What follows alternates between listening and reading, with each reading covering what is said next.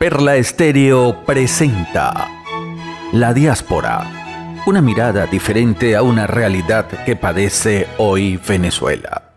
La percepción y el sentimiento de quienes por diferentes razones se fueron a comenzar de nuevo. Venezolanos trabajadores, emprendedores, profesionales, amas de casa, estudiantes que han salido buscando un futuro mejor para ellos y sus familiares. Este podcast es producido y conducido por Julio César Nieves González desde algún lugar del Caribe venezolano.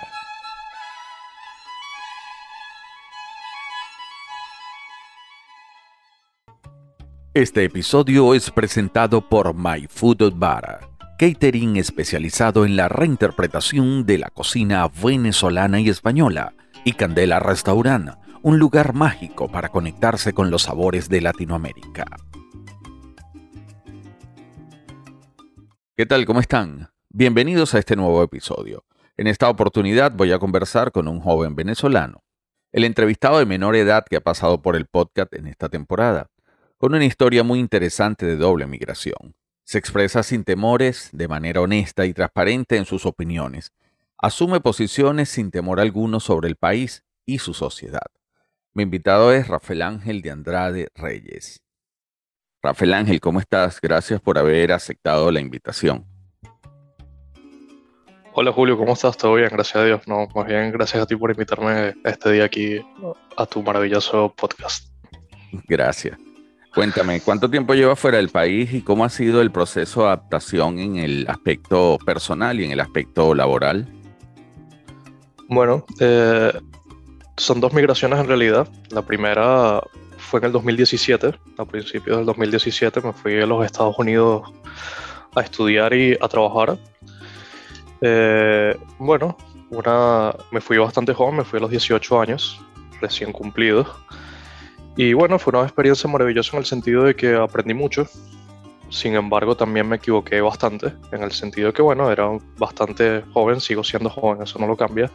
Pero bueno, uno comete bastantes, sí, errores en la vida, por así decirlo. Pues entonces no supe apreciar mucho las cosas que estaban sucediendo en el momento.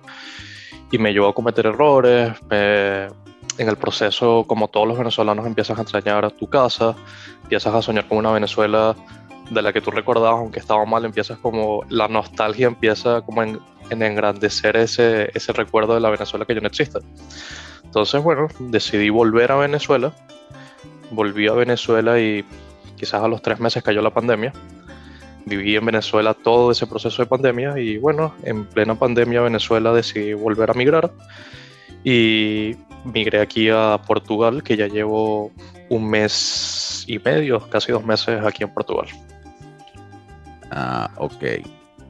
¿Y, ¿Y dónde trabajas en la actualidad? En este momento trabajo en una compañía que se llama Saitel. Es un trabajo que conseguí estando desde Venezuela. Un trabajo que consiste prácticamente en ser un teleoperador. Pues, o sea, trabajas atendiendo al público. En mi caso, ser más específico, trabajo para el proyecto de HP en la parte de impresora. Entonces, bueno, todo el día ayudo a las personas a configurar su impresora, arreglarla, a todo ese maravilloso mundo que trae el trabajo, pero bueno, bastante gratificante y una gran oportunidad en este momento para mí. Estás en Portugal, ¿no? ¿En qué parte de Portugal? Bueno, estoy en Montillo, que es como la área metropolitana de Lisboa. Eso queda, para ser exacto, como 20 minutos de Lisboa. Ok, ahora, ¿estás contento entonces y satisfecho con esa decisión que tomaste en las dos oportunidades? Claro, sin duda alguno, bastante satisfecho. La primera oportunidad maravillosa porque, bueno, uno de mis grandes sueños siempre fue vivir en los Estados Unidos. Pude completar ese sueño, pude aprender inglés de una manera que quise aprender el inglés. Eh, bueno, o sea, me sirvió de tantas cosas, me sirvió de ver tantos mundos, tantas culturas que, o sea, en retrospectiva es me lo pongo a pensar y digo, wow, o sea, nunca pensé que iba a haber tantas cosas, ¿no? O sea, es, impresionante. Aunque en el momento no sentía que era así, ya viéndolo con una lente, o sea, mejor, sí, sí fue maravilloso, pues la verdad fue, fue espectacular. Estando aquí en Portugal, o sea, el poco tiempo que llevo, la verdad, estoy súper contento, súper alegre de la decisión que tomé, porque bueno, o sea, ya de verdad es, es un ambiente completamente distinto, las personas son tranquilas, eh, el bienestar, no sé, es, otro mundo, pues es algo completamente distinto. No es comparable ni siquiera a Venezuela, no es comparable a los Estados Unidos, no es comparable a nada de lo que había visto, sino que es algo distinto. Distinto no es malo en este caso, pues distinto es bastante bueno en mi parecer. Claro, por supuesto, todas las experiencias que uno tiene en la vida suman. Ahora, ¿puedes mencionar algunas cosas o algo que extrañes de Venezuela y algo que te guste del nuevo lugar donde estás o que te gustase de los Estados Unidos cuando estabas? Esa, eso que, que extrañas o que te gusta en la actualidad puede estar relacionado con comida, costumbre, tradiciones, arquitectura, o sea, cualquier cosa. Algo que extrañes de Venezuela. Bueno, eh, disculpa, Julio. Y algo que te guste de repente de donde vives o de donde viviste antes. Vale. Bueno, de Venezuela, decir extrañar, creo que bueno, ahorita en este momento es muy pronto. Para decir extrañar algo es extremadamente pronto. Sin embargo, es lo típico y, bueno, creo que la mayoría de personas, aunque es la respuesta fácil, creo que es una respuesta verdadera. Es extrañar a la familia, pues de cierta forma, bueno, extraño mucho a mi madre, puedo extrañar mucho a mi abuela, que estando en Venezuela tampoco los veía, o sea, algo paradójico, pero estando dentro del mismo país no los veía, entonces claro, es como ese duelo que, que sigue estando ahí, pues porque aunque estaba dentro del mismo país, tampoco por la situación país que era tan fuerte no podía verlo, pues. bueno, creo que ya todos entendemos cuál es la situación que puede haber adentro. Eh, hablarlo no tiene mucho sentido, pero claro, o sea, sigue siendo lo mismo, pues sigue estando dentro o fuera del país, sigue siendo lo mismo, estar conectado con la familia que no pudo estar conectado. Entonces, sí, eso es como el, mismo sentimiento de duelo que puedes decir. Decir otra cosa, o sea, como dije, muy pronto para decir que puedo extrañar más allá. O algo que te guste, vamos a pasar a la parte que algo que te guste de donde estás. Ok, aquí donde estoy en Portugal, en Montillo, para ser más específico, bueno, me encanta la tranquilidad. Lo que emana la gente aquí es una felicidad. O sea, aunque dicen que el portugués es muy pesimista en términos generales, pero, o sea, la gente está muy tranquila. O sea, todos están caminando sin importar qué, o sea, están, están en su mundo. Saben que hay preocupaciones, como en todos lados hay preocupaciones, pero se ve cierto bienestar y cierta tranquilidad que por lo menos en Estados Unidos yo no lo podía ver, pues porque en Estados Unidos salía y todo el mundo está caminando apurado o está, tengo que hacer esto ya, tengo que trabajar tres trabajos o lo que sea. Aquí no, pues, o sea, aquí no digo que, no, que la gente no trabaje duro y que no le, le eche un millón de ganas, no, sino que, bueno, si tienen un estilo y un ritmo de vida completamente distinto y eso es wow, es encantador, pues, porque ver que hay la calidad de vida que esperabas tener es impresionante, pues, porque como venezolano creo que es eso, pues todos buscamos cierta calidad y cierta tranquilidad, que de cierta forma veo que está aquí. Y la verdad, la comida, todo es, no sé, es magnífico. Sí. Rafael Ángel, eres, por lo menos en esta temporada que está casi por, por, por culminar, eres el entrevistado más joven que, he tenido, ¿no? Este, creo que tienes 23 años, eres muy joven, ya has pasado por dos migraciones. Este, pero me gustaría saber, desde tu experiencia, desde esos procesos que has vivido, ¿qué le recomendarías a quienes han dado el paso de emigrar o lo piensan dar? Bueno, en mi corta experiencia, pero bueno, aunque he vivido bastantes cosas, aunque es corta, eh, es estar preparado psicológicamente porque no es fácil, pues, o sea, emigrar no es, no es ese sueño de edades de que fuiste y llegaste con las puertas abiertas y tienes todo, pues, no es, es un proceso difícil, es un proceso de lucha, no solo económica, pues, es un proceso psicológico, es, es esa lucha que interna porque siempre estás, porque como venezolano siempre tienes esa lucha de que tu realidad se va a dividir ahora en dos. Y si tienes la familia regada en más, hasta en tres, en cuatro lugares, porque tu lucha interna de lo que creciste con Venezuela, tu lucha de lo que estás viviendo realmente, y, es difícil, pues es un proceso difícil.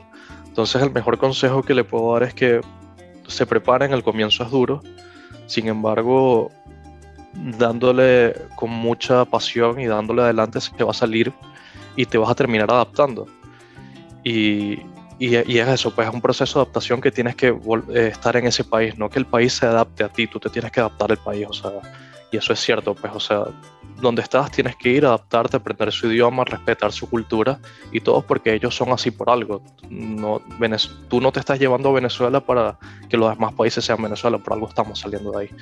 Tenemos que ir aprender para que por, por algo son mejores y por algo estamos yendo a ese lugar. Entonces, bueno, es un proceso de adaptación y hay que adaptarlo, al final de cuentas.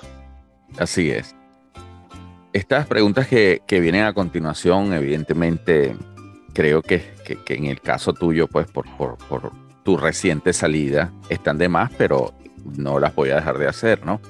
Que están relacionados a si piensas en algún momento regresar al país y si es así, ¿cuáles serían las condiciones más idóneas para ti o las que tú crees que deberían existir para, para ese regreso. Incluso eh, aún viniendo solo de visita, ¿no? Pero si piensas hacerlo o si piensas regresar al país y qué condiciones crees que deberían existir. Bueno, pensando muy lógicamente, quitando la nostalgia de por medio, porque en este momento, como bien lo dijo, está muy reciente, nostalgia no tengo. Eh, el país necesita, necesita cambiar culturalmente, pues más que políticamente necesita cambiar culturalmente para, para, que, para que pueda ser mejor de cierta forma, pues, o sea, de manera global, porque el país, o sea, nuestro país no está arruinado nada más por las políticas de un gobierno, es porque la sociedad de por dentro está ciertamente podrida, pues. Aunque es duro y es fuerte de las palabras, pero nuestra sociedad está ciertamente podrida. Entonces, tiene que haber un cambio generacional, tiene que haber un relevo generacional en los valores para que nuestro país sea apto tanto para que la gente vuelva, tanto de visita como para trabajar con lo que sea, porque cambiando el gobierno sí es un gran paso, sin duda alguna, pero no es, no es todo, pues. Y a final de cuentas, y es mi caso por el que emigré, migré buscando una mejoría personal y, y, como vengo respondiendo de antes, es saber que aquí hay una calidad de vida, no es nada más económica, es que la gente es amable, la gente, eh, no me malinterpreta, el venezolano y el latino es amable hasta cierto punto, pues, pero sí, el egoísmo está muy presente y, y, el, y cierta forma es ser vivo, pues, o sea, esa viveza criolla que, que hasta con orgullo alguna, alguna gente dice no es muy buena, pues. Entonces sí, tenemos que cambiar esa mentalidad y tiene que, tiene que pasar algo distinto para que pueda decir, bueno, sí quiero volver. Porque realmente en el país, aunque yo soy una persona joven de 23 años, el país con que yo tenía 10 años o que tenía 15 o cuando tenía 18, no existe. Literal, realmente no existe. Y todos los años el país deja de existir. Porque seguimos pasando transformaciones que, bueno, quizás es hasta obligatorio que tengan que pasar y, y bueno, sí, o sea, es sobrevivencia, pero en la raíz está haciendo un daño muy grande, pues que no sabemos cuándo se va a recuperar. Así es. ¿Cuál considera Rafael Ángel que es el aprendizaje más importante que has obtenido en este proceso, en el proceso de emigrar? Bueno, eh, voy a tomar el, el, consejo que me di cuando me fui a Estados Unidos y pasé esta pandemia en Venezuela es que hay que perseverar y aunque las cosas se vean difíciles, hay que seguir perseverando, hay que luchar con todas las ganas y todas las fuerzas porque al final de cuentas hay que construir un futuro. Y, y, bueno, o sea, tienes que pelear por eso, pues. Es lo mejor que puedes hacer, pelear por, por lo que quieres y el sueño, que todo es, es, un proceso lento, no es, no es que vas a llegar y quizás como joven, y muchos me, quizás muchos se sientan identificados y quizás muchos no, ves las redes sociales, ves, ves esto, ves que la gente, no sé, empiezas a compararte con tus pares y dices, no sé, este tiene un yate, este tiene un carro nuevo, este tiene una casa, este está en este restaurante. Y quizás lo que, entonces claro, dices, ajá, yo tengo esto y no tengo nada. no sé, entonces dices, ¿qué estás haciendo? Entonces es eso, pues no es compararte y ver que todo es un proceso y cada de los procesos son únicos. Y al final de cuentas, poco a poco es lento y, y la realidad es que lo que los demás están mostrando puede que ni siquiera sea cierto en este un grado. Puede que, bueno, salieron una vez a comer fino, estén publicando la foto 30 veces, se montaron en el yate del amigo o solo simplemente vieron un yate parado, se, se pusieron ahí, se tomaron una foto, fingieron que estaban en una fiesta y largos, etcétera. Entonces, sí, lo mejor es no compararse, luchar y perseverar, que con esfuerzo todo llega. Así es, haciendo un inciso con respecto al comentario que hacías de las redes. Eh, eh, es algo desde mi punto de vista generacional, ¿no? Desde mi punto de vista como adulto, pues te puedo garantizar y además que está ya está eso eh, documentado.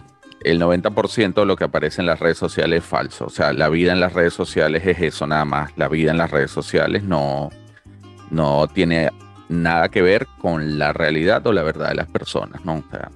pero esto es aparte, esto es porque estoy de acuerdo con lo que tú dices, ¿no? Pero... Lo que pasa es que, claro, estás tan bombardeado todo el tiempo porque, bueno, yo voy a poner mi caso, pues, yo, yo no considero que soy una persona que utilice mucho las redes sociales, pero sin embargo los utilizo, o sea, igual cada vez que las abras estás bombardeado de todo esto y estás bombardeado de toda esta información que al final termina siendo falsa en su mayoría, no, no todo efectivamente, pero un porcentaje, como está diciendo, 90%. Y claro, o sea, terminas, es, es casi que imposible hasta no caer en comparaciones en un punto. O sea, es, extremadamente difícil, tienes que tener una fuerza y una capacidad mental bastante avanzada para no caer en comparaciones en algún punto o caes en, cierta comparación. Entonces, claro, eh, terminas sintiéndote mal y, lo que sea, pero bueno, es eso, al final de cuentas es falso y tienes, hasta que lo entiendes y terminas aceptándolo es, no importa los demás, al final de cuentas tu proceso es tu proceso, porque ok, vamos a suponer que, lo demás es cierto, que va a cambiar eso de tu proceso, ¿no? Más bien estás retrasando tu proceso. Así es. Tienes que enfocarte en tu proceso y tienes que seguir en tu proceso y ya, pues. Así es, más nada. Ahora, ¿consideras que estos aprendizajes, hablando en general, ¿no? de todos quienes están fuera. Si mañana hipotéticamente pudiesen regresar, ¿contribuirían al mejoramiento en primer lugar de nuestra sociedad y al desarrollo del país? Sí, o sea, sin duda alguna, el país, o sea, si lo, vamos a ver, hay una condición óptima y, y los migrantes vuelven al país, como se ha visto en la historia, porque bueno, al final de cuentas la historia es cíclica, ¿no? Entonces lo podemos ver como los países europeos, lo podemos ver con todos estos países y Portugal es uno de estos grandes casos cuando la dictadura aquí en Portugal, mucha gente se fue, aprendió, vio cosas nuevas, aprendió nuevas culturas, desecharon lo malo, agarraron lo bueno, volvieron al país y el país crece. Porque al final de cuentas, estando estancado, siempre lo mismo, siempre vas a tener lo mismo, nunca va a haber un cambio. Mientras que si aprendes cosas nuevas y agarras todo lo bueno de todas las culturas y, bueno, o sea, hay, mucha gente que es muy regionalista, lo mío es lo mío y ya, pero bueno, yo no, yo no soy partidario de eso, yo creo que todos tienen cosas buenas y, hay que aprender de todos. Entonces, claro, si con todo este conocimiento que estamos... Disculpa, que estoy aquí está cambiando el clima y estoy con un poco la nariz tapada. No, te preocupes. Entonces, claro, eh, si todos aprendemos y volvemos al país o vuelven al país, o sea, el país va a crecer exponencialmente, pues, porque estamos teniendo un bombardeo de culturas distintas, estamos teniendo nuevas maneras de hacer política, estamos aprendiendo nuevas maneras de hacer economía, estamos aprendiendo eh, de todo, de todas las culturas y cómo se han desarrollado países que Venezuela es una república nueva y, Venezuela, y, Latinoamérica es, un continente nuevo, aunque haya estado desde el principio de la historia, pero que ha estado creciendo es relativamente nuevo si lo comparas a, Asia, si lo comparas a Europa, si lo comparas a todas estas grandes potencias. Entonces, efectivamente tenemos que aprender de alguien, pues. En este corto tiempo que tienes allí viviendo en Montijo, eh, ¿cómo ha sido eh, la experiencia con respecto a la pandemia? O sea, ¿cómo ha sido vivir la pandemia allí? ¿Qué es lo que tú notas? Bueno, aquí ya la pandemia está pasando. De hecho, el primero de octubre ya flexibilizaron muchísimas cosas. Pero en términos generales el respeto que tiene la gente aquí. Y, lo puedo comparar con Venezuela, porque perfectamente lo puedo comparar. Aquí la gente puede estar en la calle bastante separado sin utilizar máscara, porque, o sea, mascarilla porque se lo, lo permite la ley. Y bueno, tienen una distancia, la están preservando en cualquier momento, pero saben que si van a entrar a un lugar automáticamente se la ponen. Entonces hay un respeto hay un respeto a ciertas cosas. Aquí la gente va y se vacuna. Bueno, aquí está la posibilidad de que la gente se vacune. Sé que por lo menos en Venezuela está completamente difícil. Pero la gente va y se vacuna. No está, hay un respeto, hay un respeto más que por su persona y un respeto por los demás. Entonces, es, saber que, que hay que cuidarse y que tenemos que superar esto para seguir el país creciendo. Y por lo menos lo puedo ver en el caso de mi trabajo. Aunque yo ahorita estoy trabajando desde la casa por el tema de la pandemia, hay gente que sí está trabajando desde la oficina. Desde la oficina, todos los viernes tienen que hacerle prueba de COVID. Gasto de la empresa, efectivamente. Y aquí está el caso. Uno, una persona salió positivo y mandaron a toda la oficina que estaba, a todo ese piso lo mandaron. aunque puede que er, eran 10 puestos de trabajo al lado, no importa, te tienes que ir a la casa. Entonces hay un respeto, hay, hay cierto cuidado, porque saben que no es un juego, pues hay que, hay que seguir tratándolo y es, una lucha. Y bueno, de hecho ahí están las estadísticas y todo. Portugal es uno de los países que está creciendo en este sentido más rápido. Fue uno de los primeros que implementaron lo que es el pasaporte de vacunación, el pasaporte de este COVID.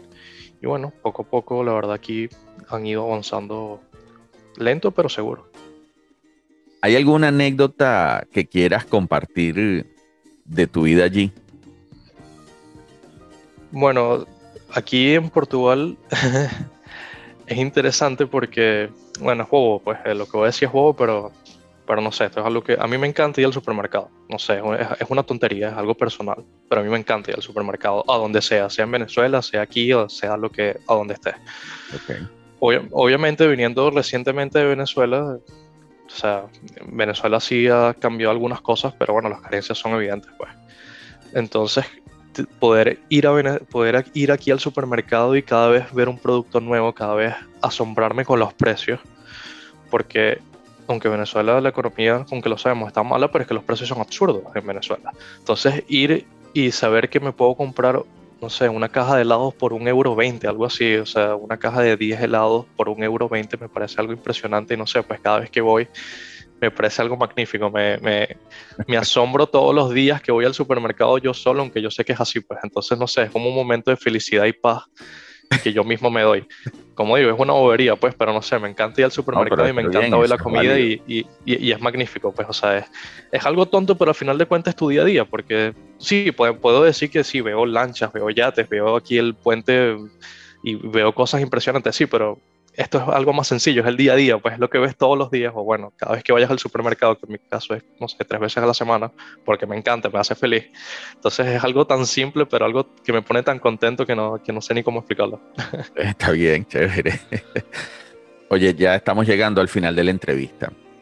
¿Hay alguna canción que te conecte con Venezuela cuando la escuchas? Sí, sí desde mi época de Estados Unidos hasta ahora y siempre eh, Sin Dormir de Raguayana, una canción, bueno, Raguayana es una banda de Pachamos, efectivamente, pero la canción trata de cierta forma de, que, bueno, no puede estar junto a su pareja por la situación difícil de Venezuela. Entonces eso, eso se lapsa, bueno, no a tu pareja, pues a tu familia, a la gente que tú quieres, a lo que sea.